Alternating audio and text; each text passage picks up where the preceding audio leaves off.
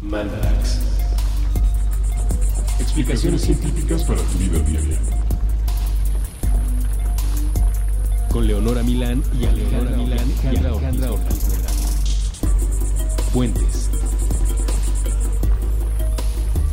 Hola, buenos días, buenas tardes, buenas noches.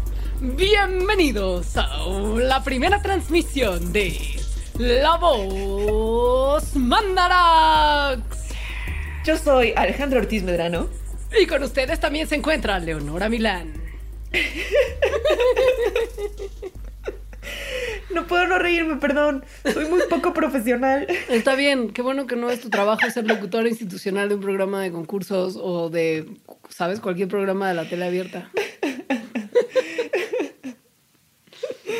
Eh, bueno, el programa de hoy. El programa de hoy. perdón. Es sobre la voz. Decidimos hacerles un programita especial, ya que yo suelo no tenerla y entonces hay muchas cosas que me dan curiosidad de ella y, y queda además un montón de cosas de qué hablar, como que es muy chistoso cómo damos por hecho nuestra voz y de dónde sale y de dónde viene, cuando en realidad es un proceso muy loco por el que la tenemos y sus Muy. características son súper particulares. Sí, sí. Hay que comenzar diciendo que la voz, pues, es un sonido. y como todo sonido, es energía que está hecha por vibraciones. Entonces, cuando algo vibra, eh, causa que las partículas en el aire se muevan y esas partículas eh, chocan contra otras partículas que están cerca de ellas, hacen que vibren y eso hace que vibren otras más partículas de aire y entonces todo ese movimiento que se llaman ondas de sonido continúa hasta que se acaba la energía, que si estás hablando es hasta que dejas de hablar. Y pues obviamente como todos los sonidos, si tu oreja y tu oído por lo tanto está como en un rango cercano a las vibraciones, pues escuchas el sonido. Como los vas- adolescentes que escuchan al parecer un pip, que nosotros no. ¿No has- ¿En no has- serio? ¿No has visto eso en internet? Que es como, ¿cuál es tu edad eh, según real, no? Una cosa así. Entonces Ajá. hay sonidos, bueno, como, como el oído va cambiando con la edad, entonces al parecer también va cambiando el rango de vibraciones a las que, que puedes escuchar. Claro. Más agudas mientras más joven eres. Entonces, y hay incluso unas como, ¿cómo llamarles? unos, unas, unos sistemas como para mantener alejados a los adolescentes, por ejemplo, de afuera de las tienditas en Estados Unidos.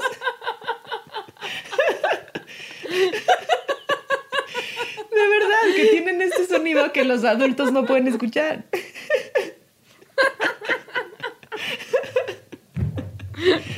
Como el de las cucarachas. ¿Tomas el que venden uno para insectos?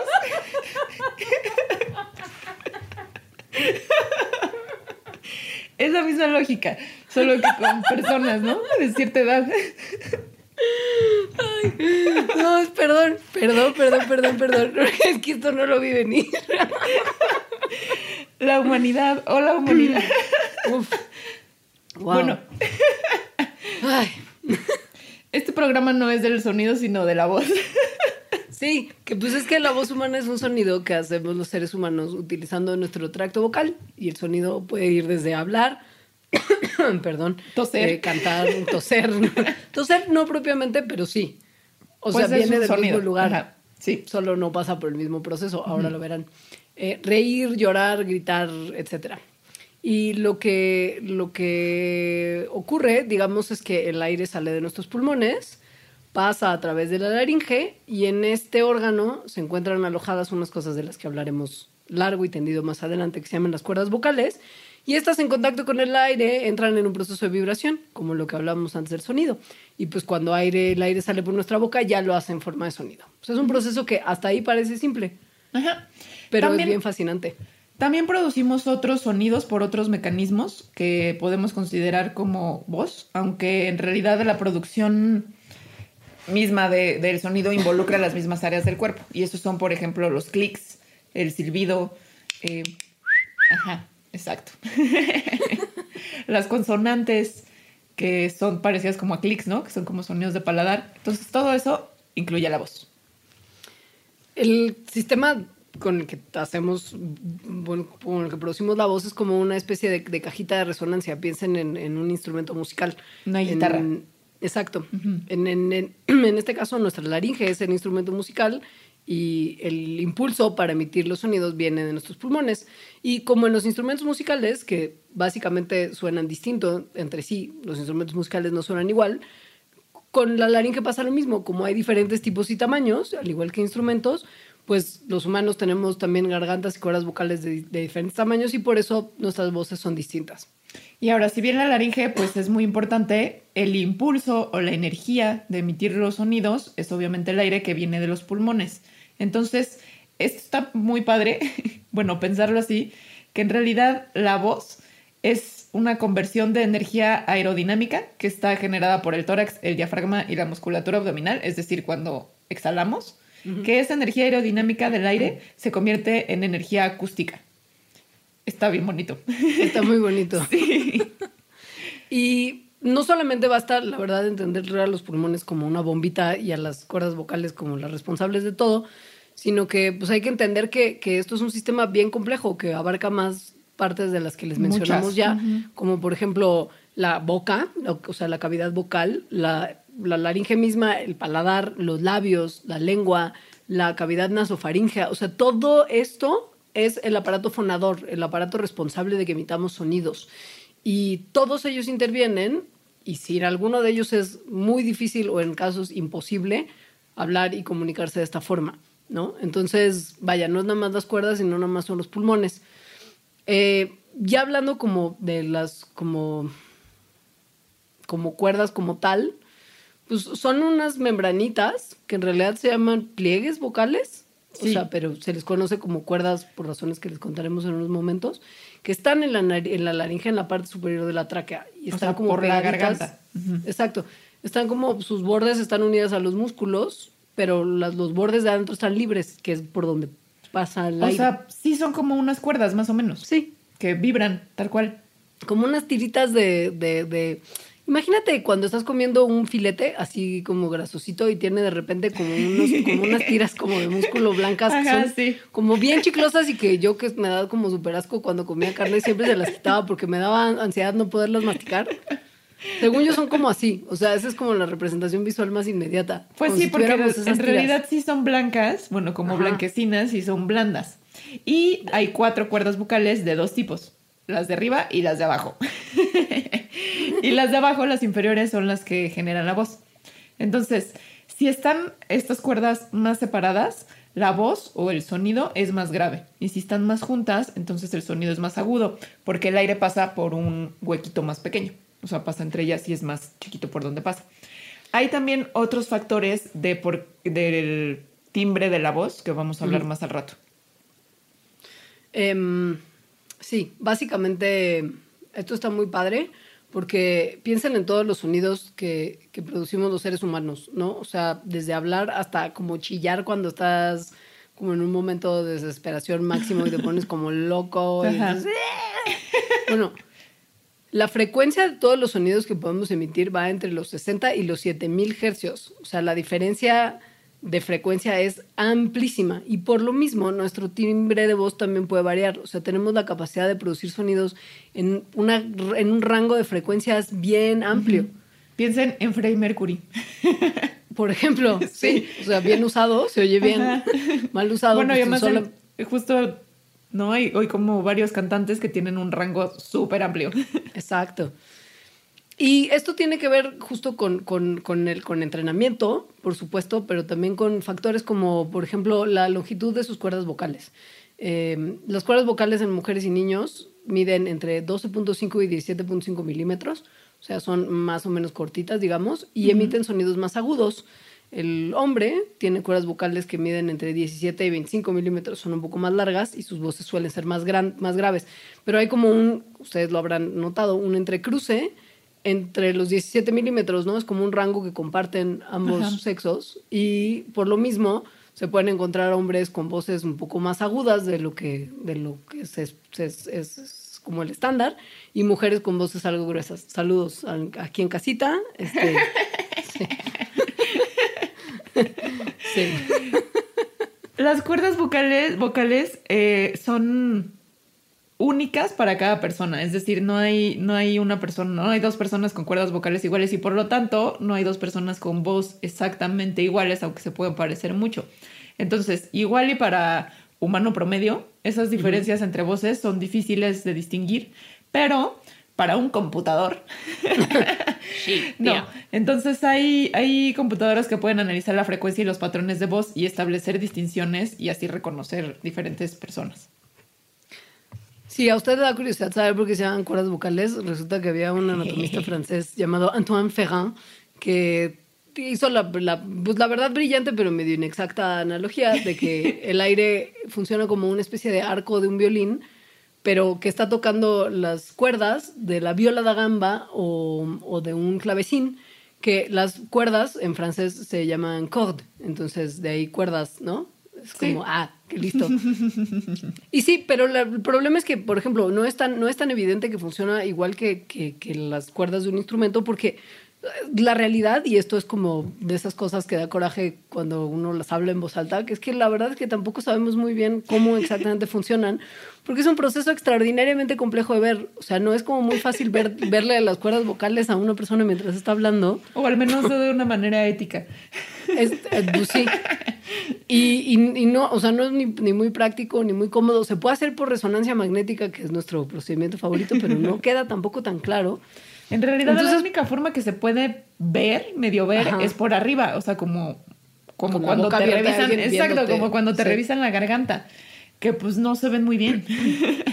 No, y además imagínate, por ejemplo, que te metan como una camarita, como para estudiarlo chido, y pasa por la parte de la garganta donde tienes el reflejo de las náuseas.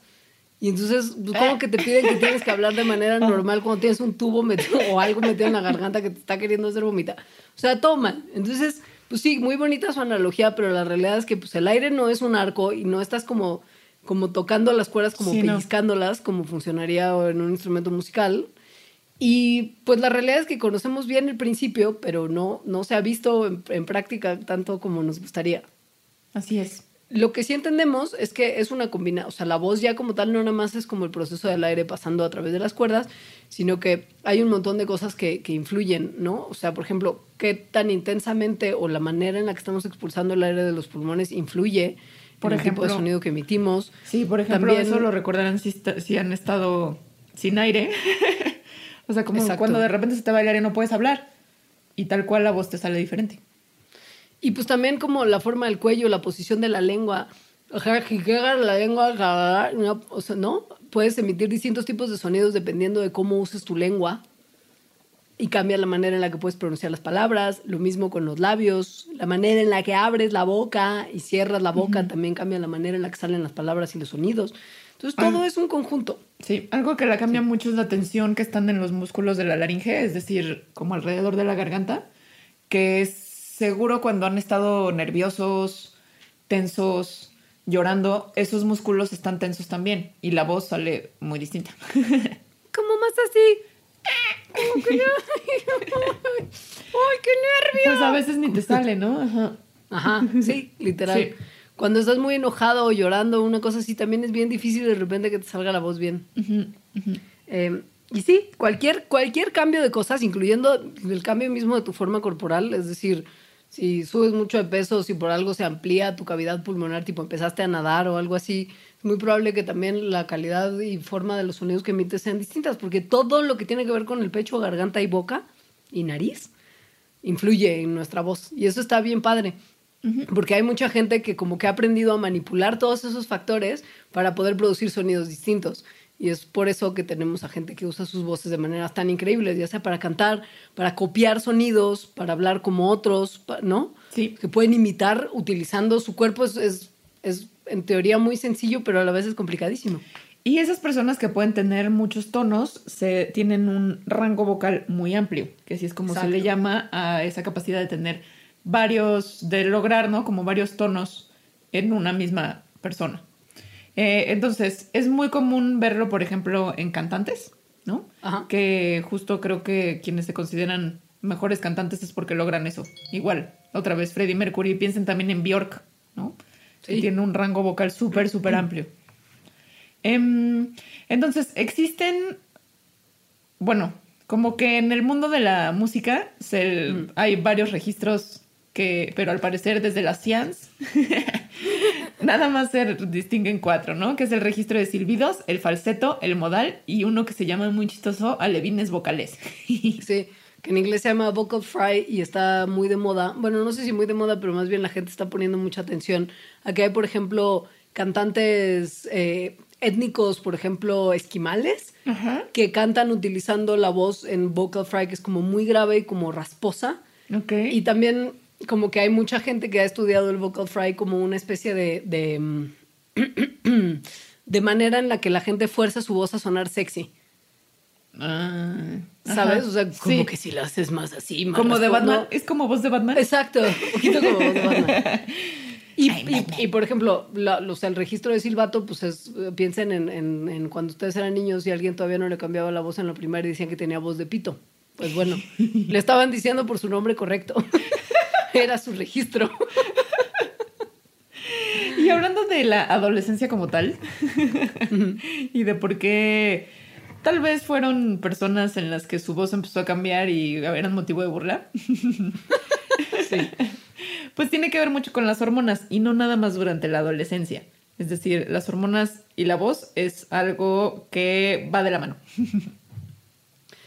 Básicamente, la voz es una característica sexual secundaria, que son las que surgen cuando entra el golpazo de hormonas, o sea, las que, las que se modifican, digamos, cuando entra el golpazo de hormonas que llega en la pubertad.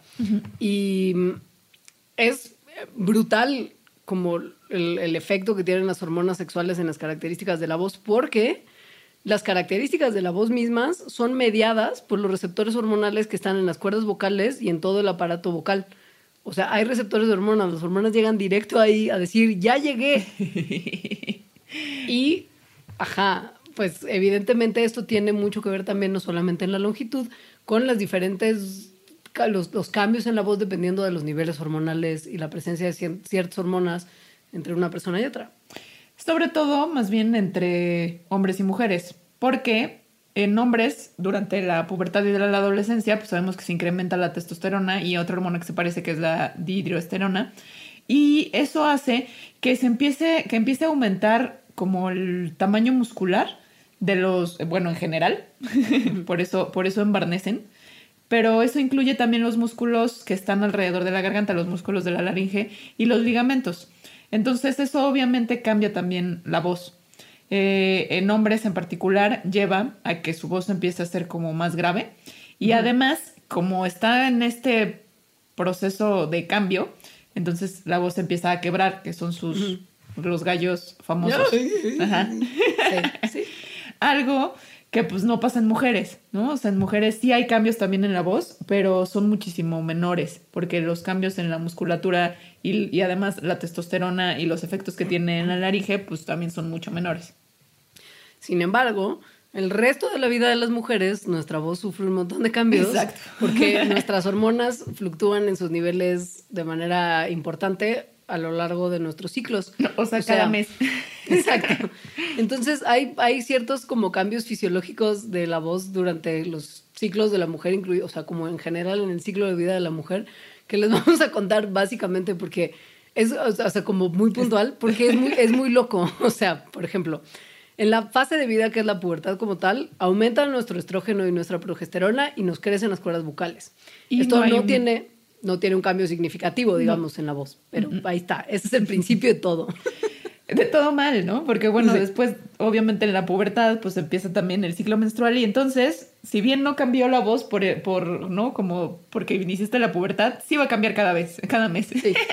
entonces, Literal. En algunas fases del ciclo, por ejemplo, en la fase folicular, incrementa el estrógeno y entonces lo que empieza a cambiar estructuralmente es que las cuerdas vocales se agrandan, o sea, como que se hacen más gordas, se hacen más secas y eso hace que la voz cambie de tal forma que incluso tiene un nombre que se llama distrofia premenstrual.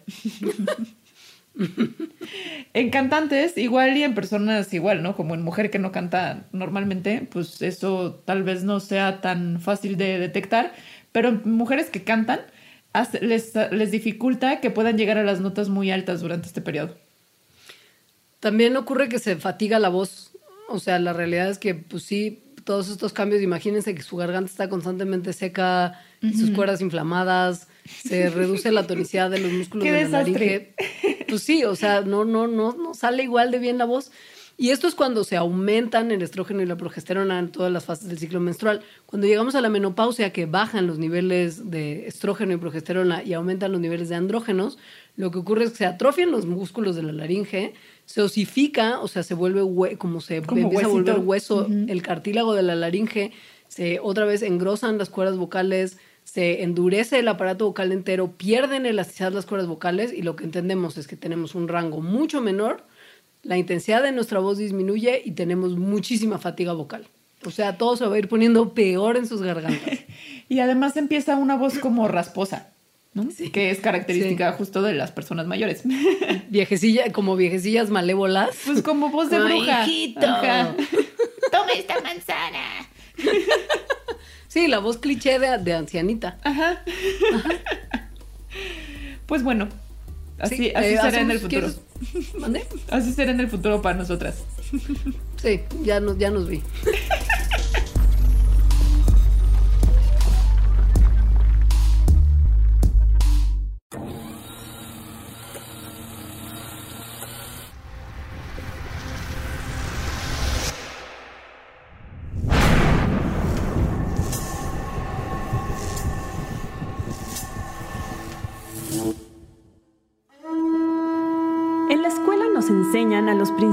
dioses mexicas.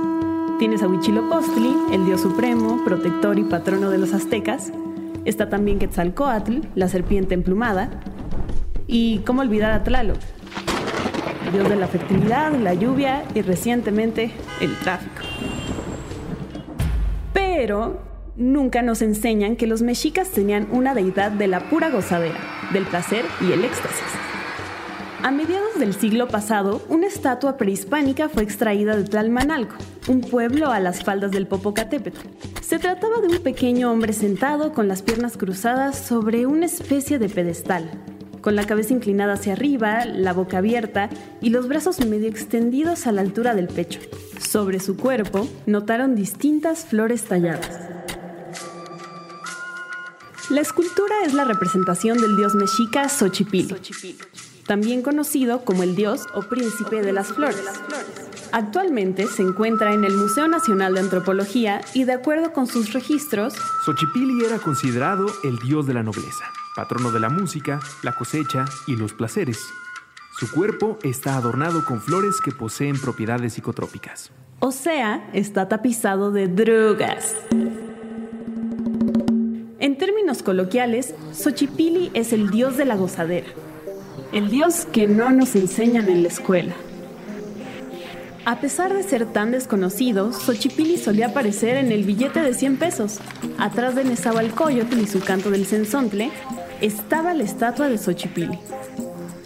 Después del descubrimiento de la estatua, muchos investigadores se dieron a la tarea de identificar las flores que cubren el cuerpo de Xochipilli. Además del tabaco, encontraron la planta de donde proviene la semilla loliuqui, también conocidas como semillas de la Virgen, uno de los principales alucinógenos sagrados de chinatecos, mixtecas, mazatecos y zapotecas. Una versión orgánica natural prehispánica del LSD. Uno de los investigadores interesados en Xochipilli fue Gordon Wasson, quien afirma que la estatua no es solamente la representación de las plantas psicotrópicas, sino que el dios en sí fue representado bajo la influencia de las drogas. Wasson afirma que la estatua lleva una máscara que representa la enajenación del personaje, la ebriedad sagrada. Dentro de esta reinterpretación de Xochipilli, Wasson dice que La esencia de la estatua es el éxtasis. Para quienes han probado los hongos alucinógenos o las semillas de la Virgen, no exige un gran esfuerzo imaginar el estado espiritual de la persona representada por la figura. El artista que talló la estatua de Xochipilli estaba brindándonos la realidad transfigurada. Estaba mostrándonos lo que el indígena sentía estar viviendo. Estaba ofreciéndonos al éxtasis hecho piedra. Pero parece que el éxtasis que representa Xochipilli no viene solamente de las drogas, también viene del placer carnal. Hay quienes afirman que además de ser el patrono de las flores, Xochipili también era el patrono de los homosexuales y prostitutos dentro de la cultura mexica. Esta práctica, presuntamente heredada de la cultura tolteca, aparece en los registros de los españoles en la conquista. Existen testimonios contradictorios en torno al tema, pero se dice que la homosexualidad era una práctica común en las culturas prehispánicas. Hernán Cortés escribió, Hemos sabido y sido informados de cierto que todos son sodomitas y usan aquel abominable pecado. También lo menciona Bernal Díaz del Castillo en Historia verdadera de la Nueva España. No tenían mujeres, mas tenían el maldito oficio de sodomías. Xochipili viene del náhuatl Xochitl, que significa flor, y pili, que se refiere a niño o infante de alta cuna. De ahí la traducción, príncipe de las flores. Por otro lado, existen registros de la palabra Xochihua, que se traduce como homosexual o pervertido, pero que literalmente significa el que porta la flor. Conocer la realidad de Xochipilli y su relación con las drogas y la homosexualidad es difícil, puesto que muchos testimonios se encuentran incompletos o fueron censurados por religiosos españoles. ¿Será esta la razón por la que no sabemos mucho de nuestro Dios de la gozadera? Bueno, ahora que lo conoces, te invitamos a nuestro martes de adoración a Xochipilli, visitándolo en el Museo Nacional de Antropología. No se puede consumir ningún tipo de drogas dentro del museo, recomendamos llegar bien puestos. Para rayos. Destellos de energía no condensados en audio. Para rayos es una producción de puentes. Guión y locución Sofía Serrano. Diseño de audio Gonzalo Herrera. Voces adicionales Antón Goenechea y Andrés Vargas. Dirección Andrés Vargas.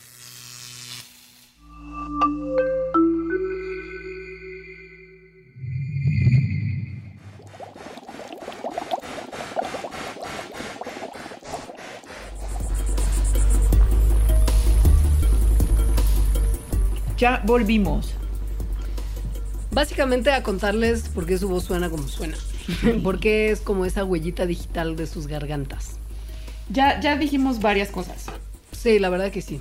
Pero no hemos mencionado, por ejemplo, que hay otro montón de factores que influyen, como su altura, su peso, de dónde vienes, tus alergias, si tienes alguna anomalía estructural, tus sentimientos, factores ambientales, la humedad, por ejemplo. Todo tiene que ver con Tus cómo sale la voz. Tus sentimientos sonó muy bonito. Pues es que sí, justo cuando estás apachurradito, pues tu voz cambia. Claro, cuando tu estás súper feliz también cambia. Sí, que tiene que ver con la tensión muscular. Exacto, obvio. Y bueno, Sí. también, también hay algo eh, importante que es la genética o la herencia como tal de los papás. Entonces, em, además de que hay una cosa de que aprendes cómo hablar, eh, por ejemplo, la entonación, ¿no? Cómo, cómo vas marcando las palabras, cómo vas marcando los acentos, y eso lo aprendes sobre todo de tus papás, y eso hace que cómo hablas se parezca a cómo hablas, co- como hablan tus papás. La genética también tiene un rol importante, porque finalmente la anatomía de la laringe y la anatomía de las cuerdas vocales está dictada por el ADN que pues venimos heredando de papá y mamá, eh, como cualquier otro rasgo físico. Entonces, aunque pues sí hay pequeñas variaciones, porque somos personas diferentes que nuestros padres, pues muchas veces nuestra voz se parece a ellos por eso. Ahora, incluso en los gemelos idénticos, cuya información genética es prácticamente la misma, hay diferencias en la voz. O sea, se pueden detectar no solamente con instrumentos súper especializados de medición, sino que la mamá de gemelos siempre sabrá qué gemelo le está hablando, ¿no? O sea, Claro. sí hay diferencia en todos los individuos. Sí. Y la parte que está interesante, que pues usted lo ha notado, pero le vamos a, a- a decir exactamente qué hubo lecón, es eh, la parte ambiental, que como que uno da por hecho, pero para nada hay que darla por hecho, porque por más que sean cambios transitorios, los factores del ambiente que influyen en nuestra vida tienen también influencia en cómo suena nuestra voz. Por ejemplo, me agripé. El virus de la gripa hace que las cuerdas vocales se inflamen y estas como que se tallan una contra otra porque pues están inflamadas y hay menos Ajá. espacio y esto hace que nuestra voz salga rasposa. Y lo peor es que pues esto hace que te, que Que te, le hagas- que te quieras, que hagas como, como para tratar de limpiarte la garganta porque es desesperante tener eso y esto solo empeora tu irritación, entonces solo se te inflama más. Ahora, cuando tienes gripa, pues generalmente también produces mocos. Y entonces eh, los mocos también hacen que la voz salga diferente.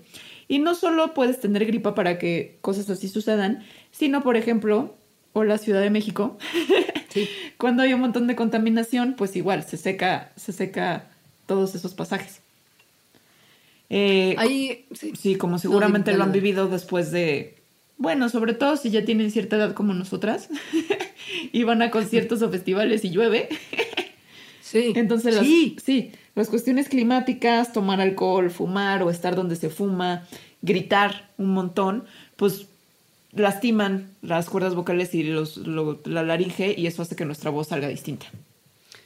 Ahora, no podemos dejar de mencionar lo que se conoce como la voz nasal, porque hay gente que tiene voz nasal todo el tiempo y habemos Así quienes son. solamente, exacto, a veces- habemos quienes solamente tenemos voz nasal de repente y por ciertas razones ajenas a nosotros, básicamente.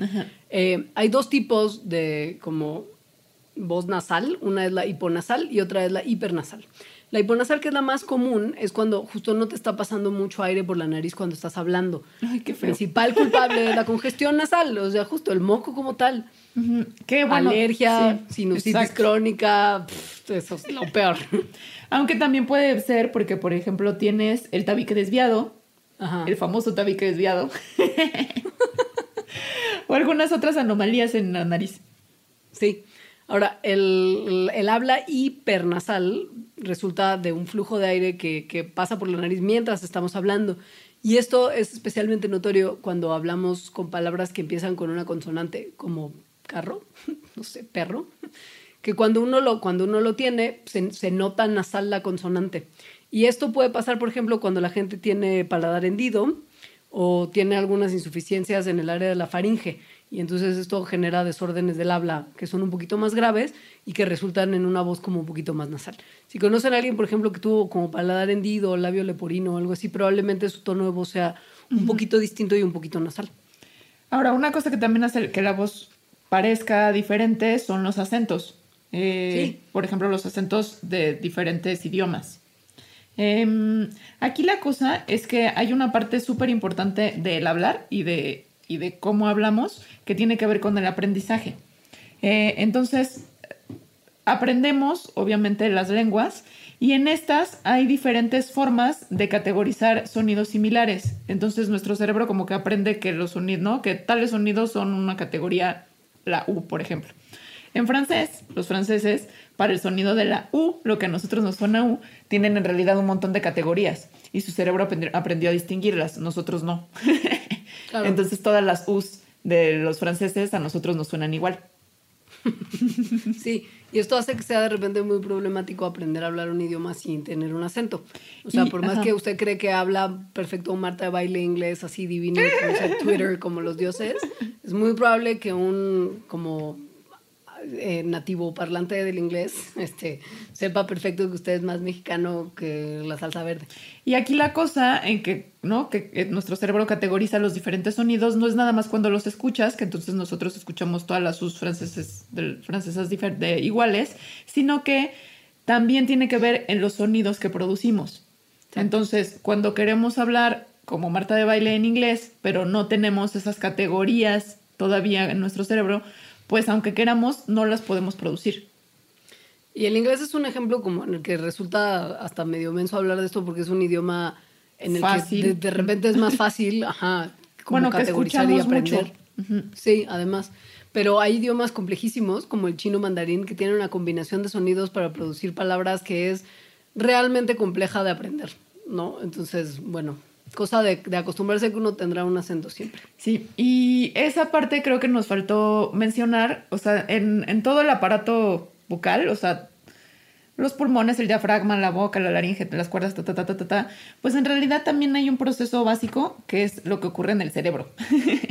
sin, Claro. sin esas conexiones, pues si, aunque tuviéramos el aparato fonador no podríamos hablar, porque el cerebro envía señales a, ¿no? a través del sistema nervioso justo a todas estas partes del aparato fonador. ¿No? Entonces, eso hace que finalmente podamos producir la voz.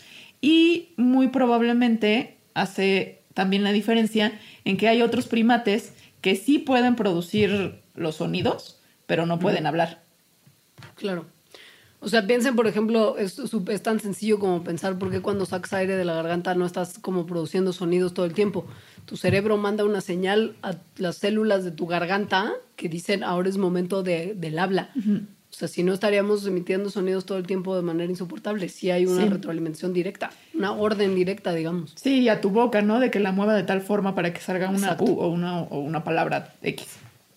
Pero por supuesto esto a ustedes no les sorprende. Ustedes esto ya lo saben y ustedes saben un montón de las cosas de la voz que les hemos mencionado, probablemente ya las conocían.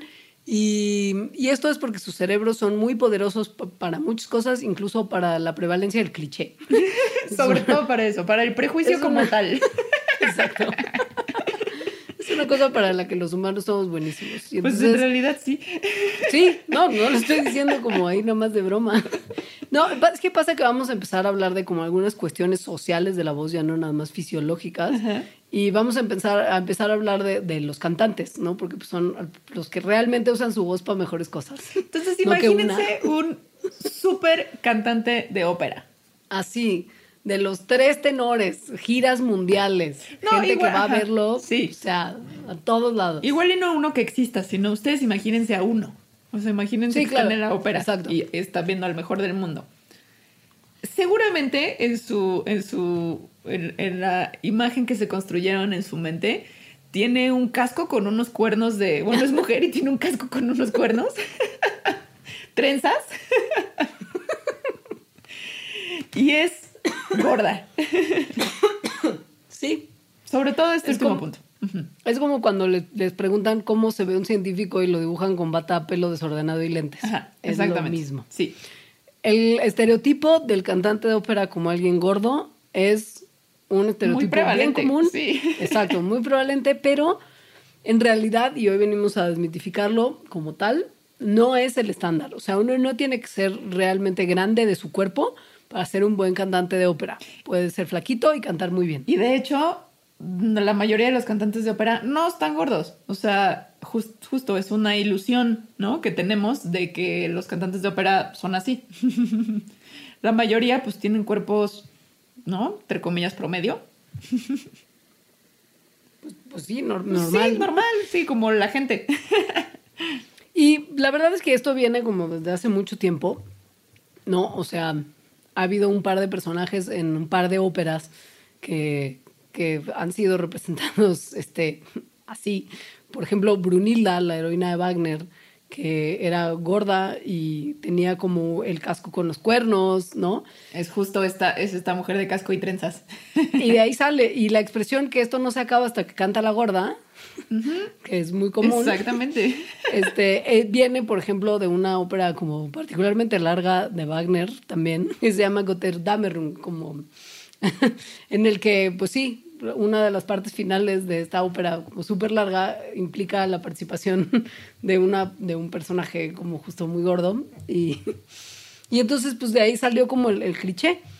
Sí, como, sí, esta cosa, esta idea que se va reforzando por, por ejemplo, dichos, estas expresiones. Hay algunas cosas, o sea, bueno, ya que quede claro, es un, es un cliché, es un mito, es un prejuicio. Los cantantes de ópera, en, su, en lo general, no son obesos o no son más obesos que la generalidad del mundo. Sin embargo, tal vez podría haber algunas cosas que hicieran, además como de estas expresiones y clichés, que nos hicieran pensar que son así. Por ejemplo, los cantantes de ópera sí tienden a tener pechos o cavidades eh, del diafragma más grandes. Y eso puede hacer que parezcan que se ven más gordos, pero en realidad, pues tienen ahora sí que huesos más grandes. Sí, y una capacidad pulmonar entrenada que le expande los pulmones para poder cantar como cantan. O sea, también esta es una cosa que les ayuda a desarrollar su trabajo. Pero tienen una cavidad pectoral como del pecho, pues expandida y pulmones más grandes, pero eso no necesariamente los hace gordos, solo de grandes pulmones. de grandes diafragmas, ¿no? De, como de costillas separadas. Exacto. Eh, otras razones que ya tienen que ver con más como con la manera de pensar es que pues, al final del día, a ver, cantar ópera no son enchiladas, es, es, es duro y es súper estresante porque viajan mucho, eh, cuesta mucho trabajo de- como desarrollar ese- esa labor bien y pues un estilo de vida como el que llevan los cantantes de ópera a veces los hacen como dejar de lado como el cuidado personal, el ejercicio, la cuestión del fitness y a veces no duermen bien, comen cosas que no están bien, como, como cualquiera que va de viaje de repente se come lo que haya. Y pues beben porque hay fiestas para celebrar sus shows, son gente como famosa, muy socialité, ¿no? Y entonces, pues sí, todos esos factores no ayudan a que uno se mantenga esbeltómano. Ahora, otra cosa importante que puede contribuir a este sesgo que tenemos es que eh, la ópera es una de, pues es un arte, un- una cosa de entretenimiento, de las pocas, yo creo, en las que la estética no es tan importante. Entonces, imagínense, por ejemplo, la danza. Sería muy difícil encontrar a un bailarín o a una bailarina que fuera gorda. O sea, las tienen de verdad como bajo un régimen de que sus cuerpos tienen que ser de una forma, porque pues también es un mito que tiene que ser así para bailar bien. Una persona, Claro. una persona que no esté como super fit puede bailar también como otra que está con un cuerpazo. En la ópera Pero- eso no sucede. Exacto. Piensen incluso en, en cantantes pop, o sea, ni siquiera para cambiar de disciplina.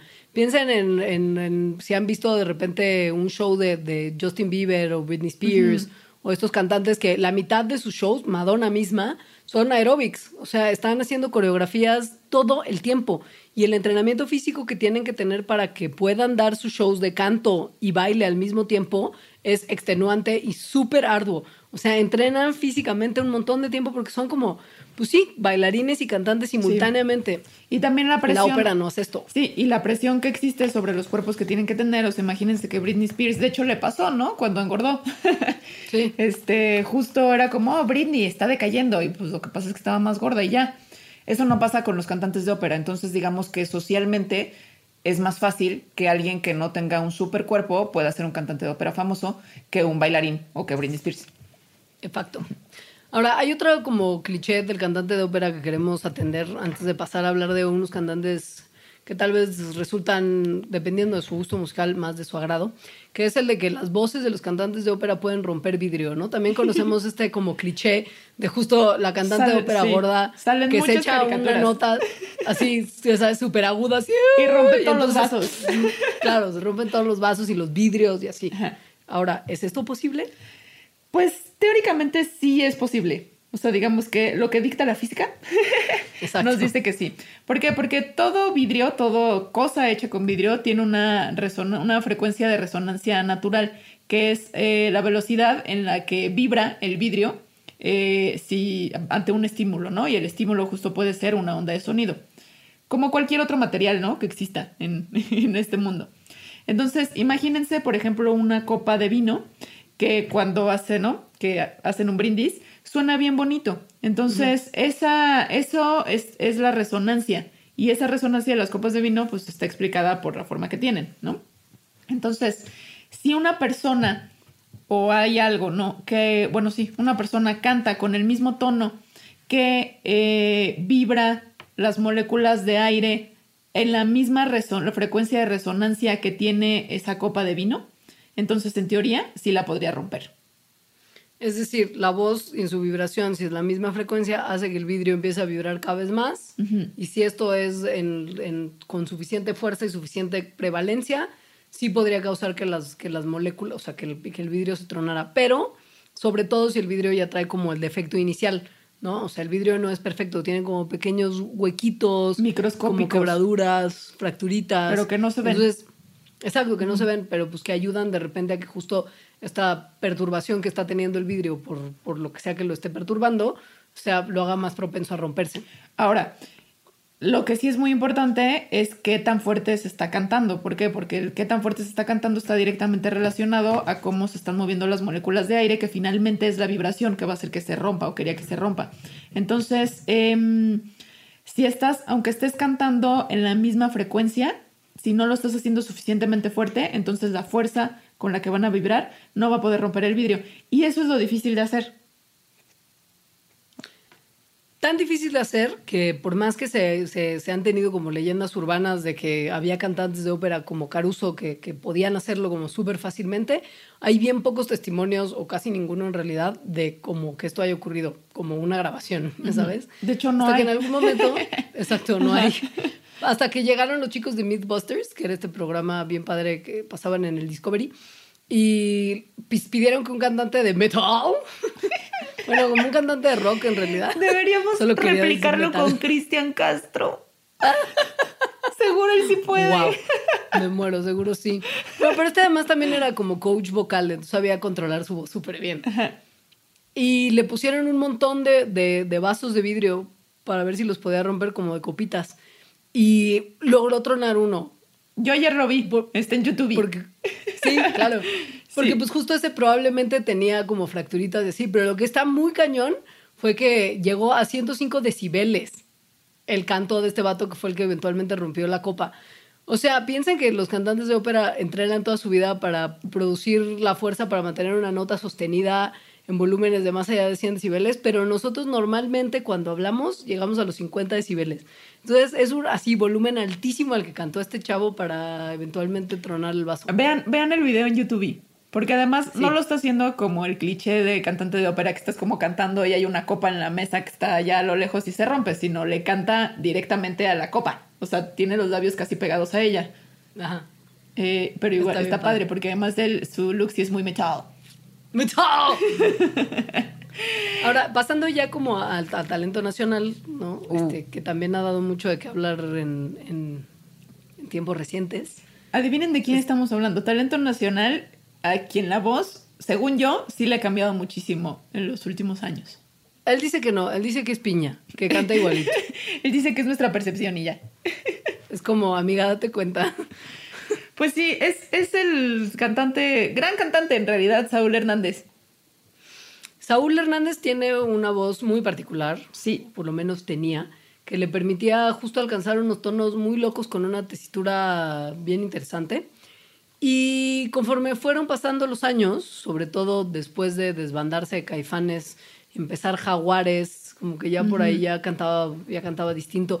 Y sobre todo después de la pausa, cuando terminó Jaguares hasta el reencuentro de Caifanes, la voz sí le cambió. Igual no, no, no la, la, la voz como tal, pero sí su capacidad de cantar. O sea, hay algo Sí que canta sí mucho se más desmejoró. Si lo han visto en conciertos, esto es muy evidente, pero bueno, él dice que no. Saúl tuvo una situación seria de salud eh, durante los noventas. Eh, de hecho, estuvo tres años sin cantar y uno sin hablar.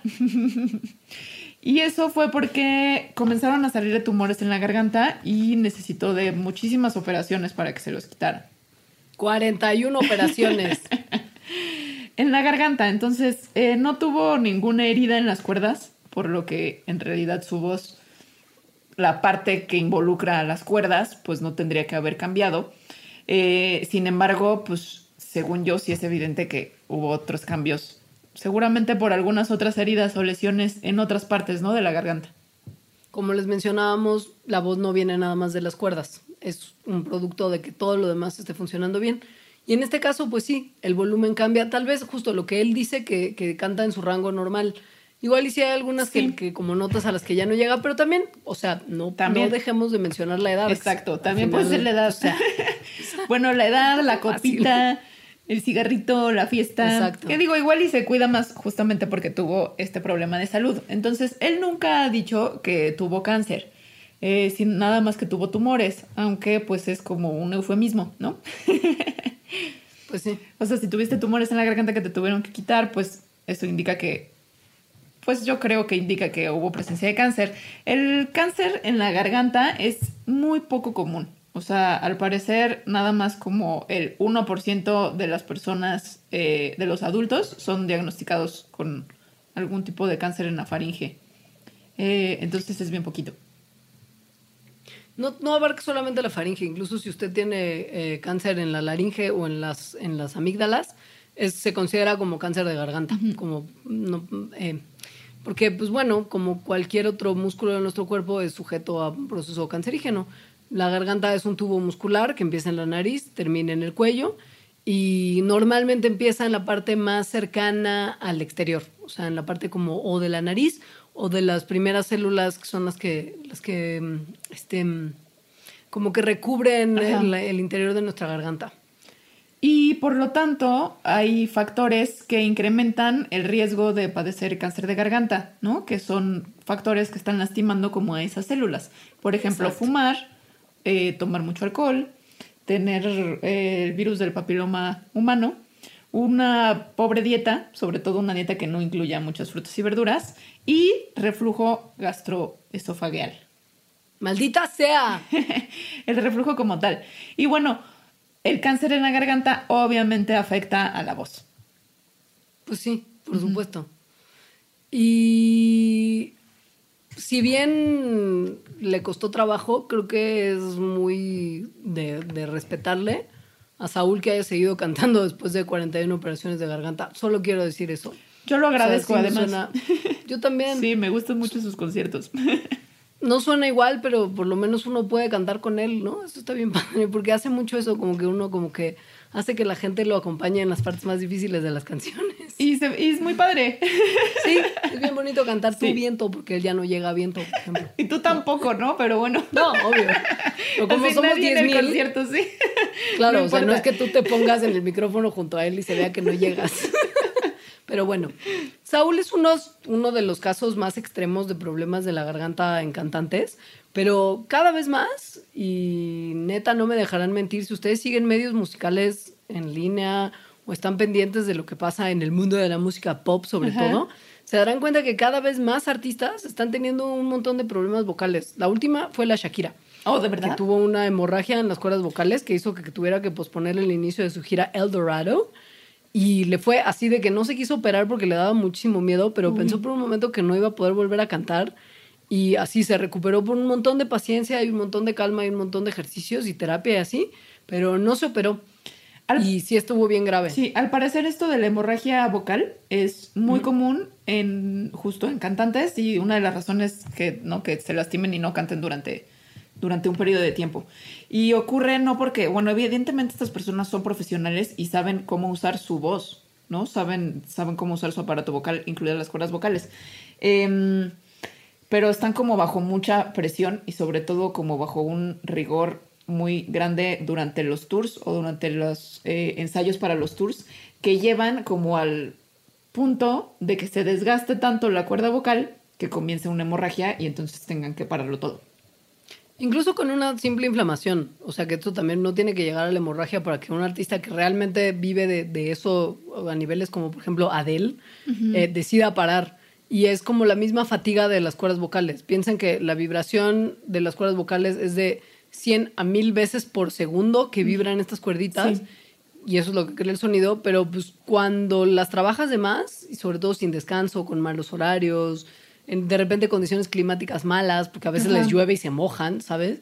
Pues se inflaman. Y si se inflaman, el sonido se vuelve como más rasposo, no se cierran bien las cuerdas. Y si no se lo tratan y siguen cantando, que ese es el problema, esta inflamación puede como generar el desarrollo de pólipos. Eso es muy común. Cuando justo antes de que Saúl dijera que tuviera tumores, que tenía tumores, se decía que tenía pólipos en las cuerdas.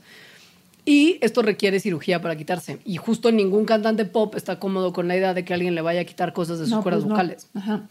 Eh, y ahora, hay un mito de que esto puede pasar porque no están cantando bien y que no están cantando desde el diafragma, ¿no? Es decir, que no están como sacando el aire de la panza y que lo están sacando como desde la garganta, que efectivamente suena diferente.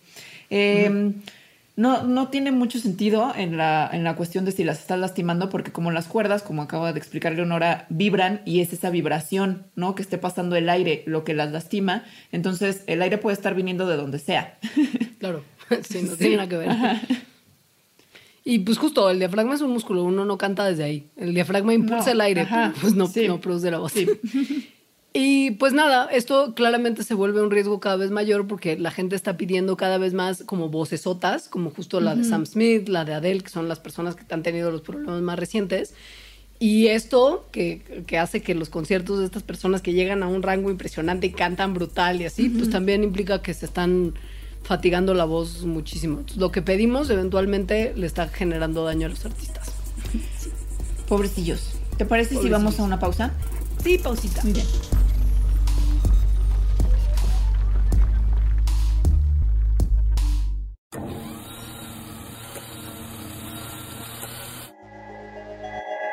La mano invisible.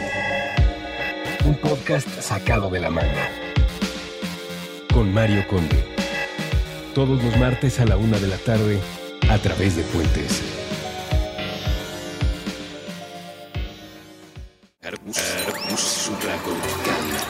Aquí todos estamos locos. Con Rafael López. Nuevo episodio todos los viernes a las 8 a.m. Puentes.mm.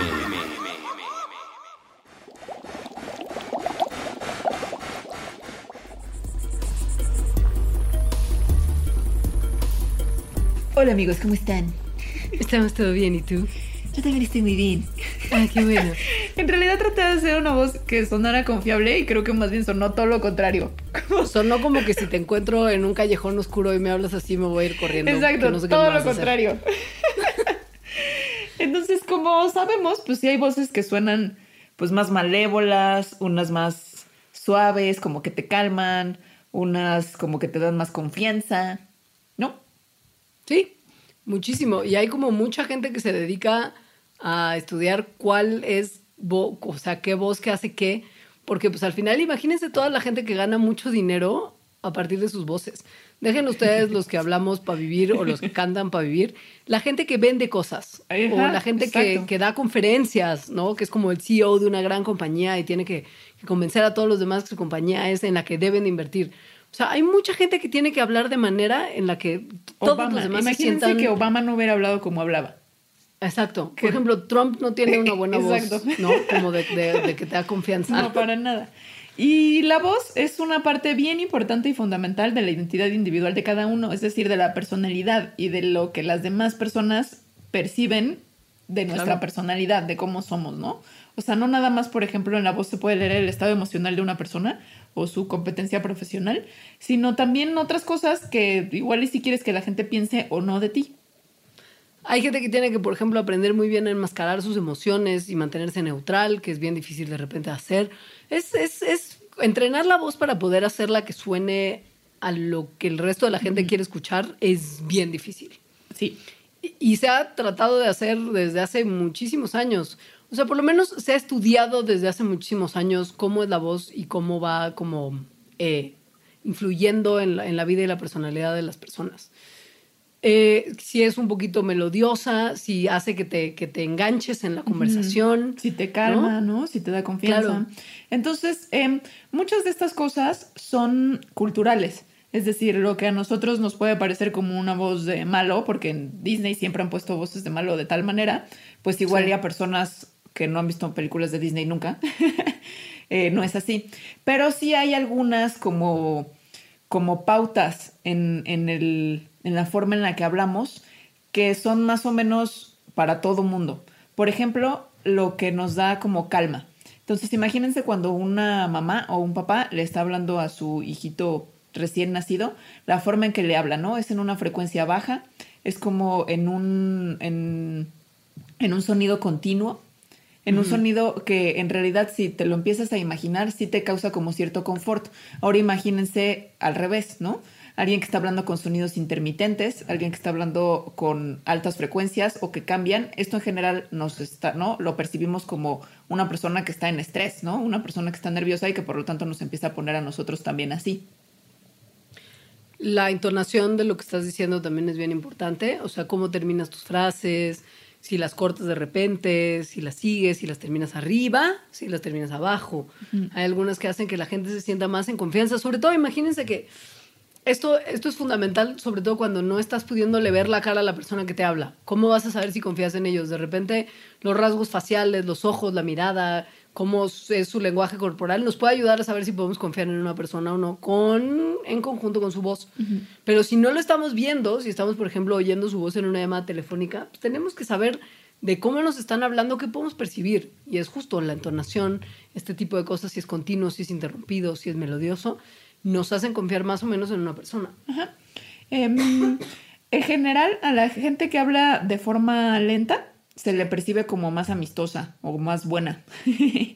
Em, y, en, cambio, a gente que habla de una forma más rápida eh, se, le, se le percibe como nerviosa. ¿no? Sobre todo si estás hablando muy rápido. Si estás hablando como rápido, pero igual y no tanto, se entiende como una voz de autoridad o como una persona más competente.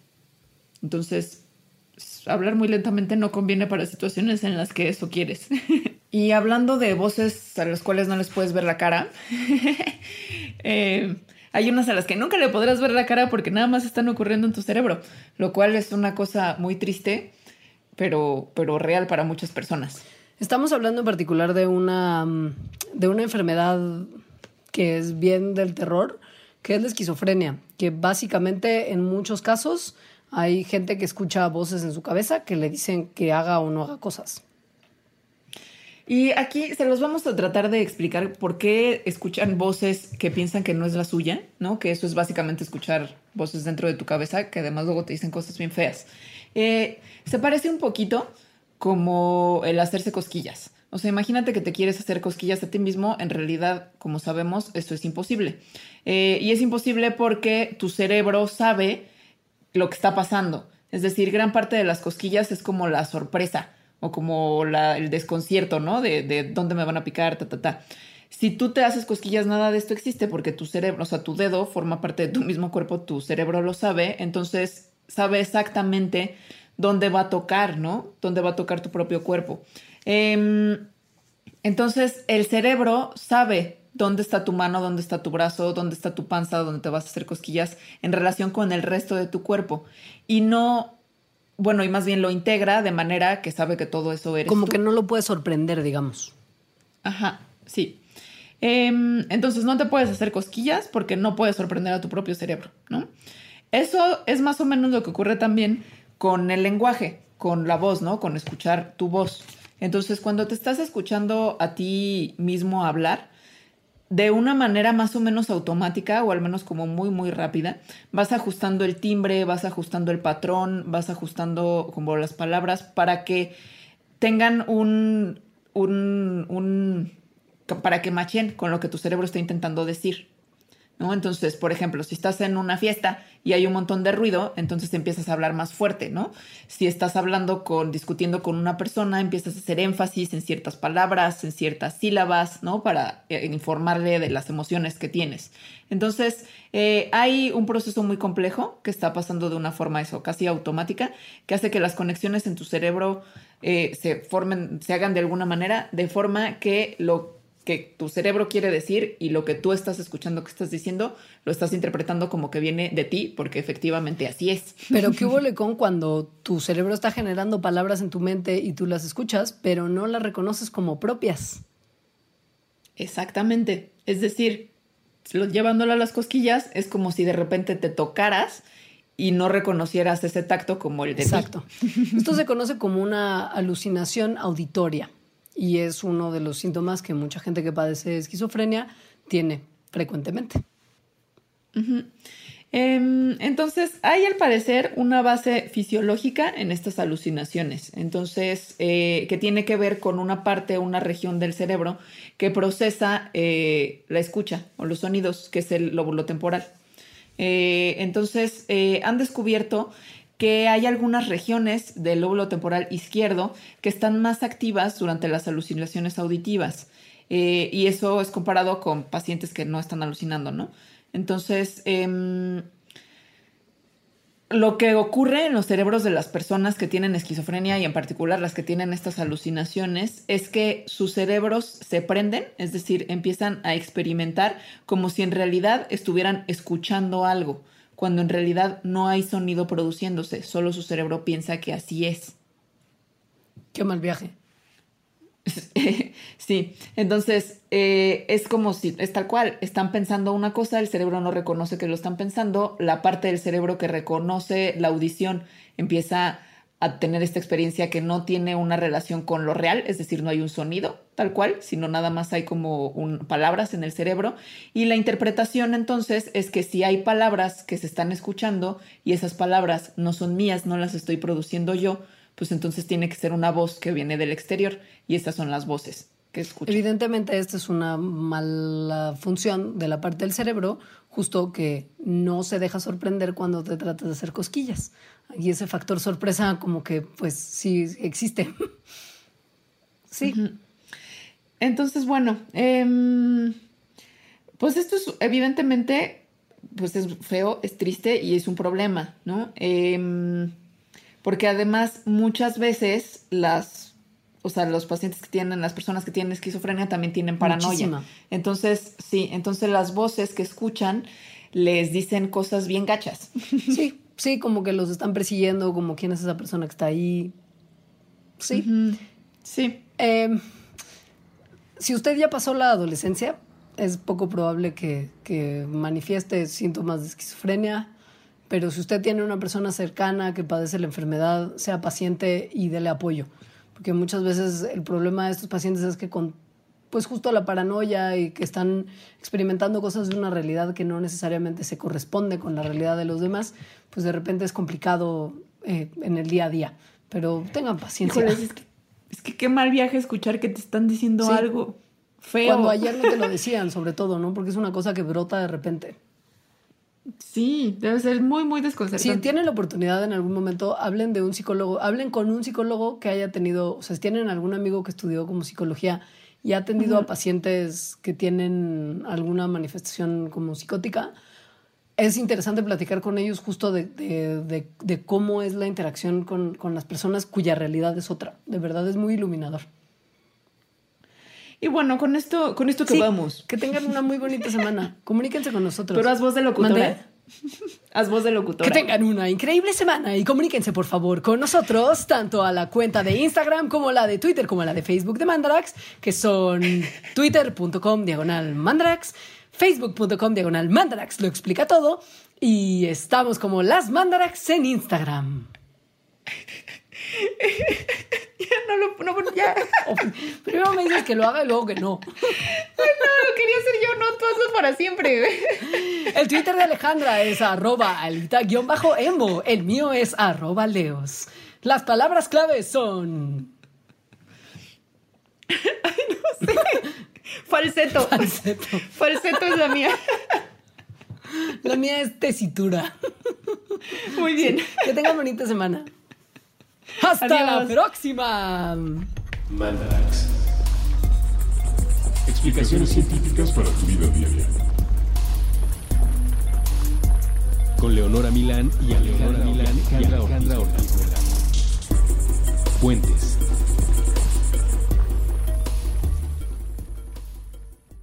Top Expansión Tecnología. Gadgets. Lanzamientos, reportajes y el negocio de las tecnológicas. En 10 años, el metaverso aportará 5% al PIB de Latinoamérica. Internet ha representado muchos cambios para el mundo y la religión no se ha escapado de ello. Los mexicanos cada vez tenemos casas más tecnológicas. Todo en menos de 5 minutos. Top Expansión Tecnología. Xbox tiene una nueva multa. Adam Mosseri, director de Instagram. Top Expansión Tecnología. De lunes a viernes a partir de las 6 de la mañana.